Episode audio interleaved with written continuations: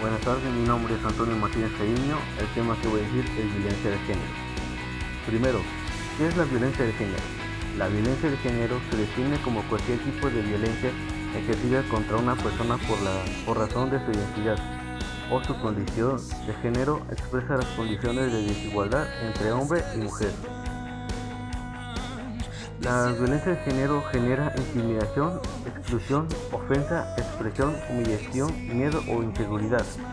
Se trata de actos que atentan contra los derechos humanos, perpetúan los estereotipos de género y vulneran, la dignidad e integridad de quienes la padecen.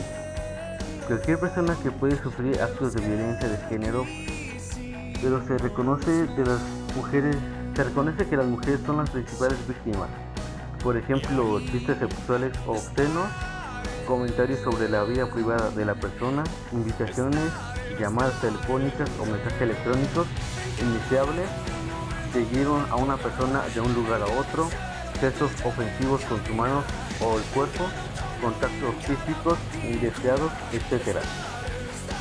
Pero ¿por qué es importante denunciar? Porque ayudan a desnaturalizar desnaturalizar el fenómeno de violencia, se tiene un registro del número de casos y se puede identificar, identificar el mismo sujeto agresor. Existen diferentes tipos de género, por ejemplo, violencia económica, laboral, institucional, psicológica, física, sexual y simbólica. Los indicadores de algunas violencias de género son Violencia física, fracturas, quemaduras de cigarro, lesiones por cuerdas en cuello y torso, mordeduras humanas, arañazos, necesidades médicas no atendidas, etc. En violencias psicológicas, mareo, inestabilidad, temblor, sudoraciones, náuseas, poco apetito, pérdida de energía o fatiga, disminución de autoestima, etc. En violaciones sexuales, heridas, por ejemplo, en el interior del músculo, sangrado anal o genital, fisuras anales, dolor en genitales, etc.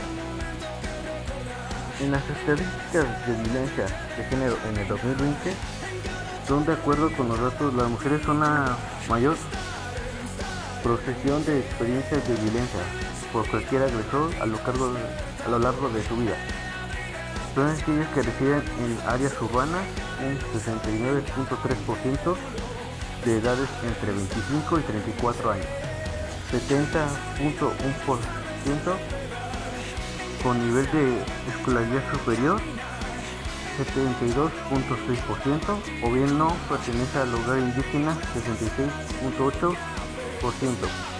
Los principales delitos cometidos en contra de la mujer son la relacionados con el abuso sexual con un 42.6% y la violación con un 37.8%.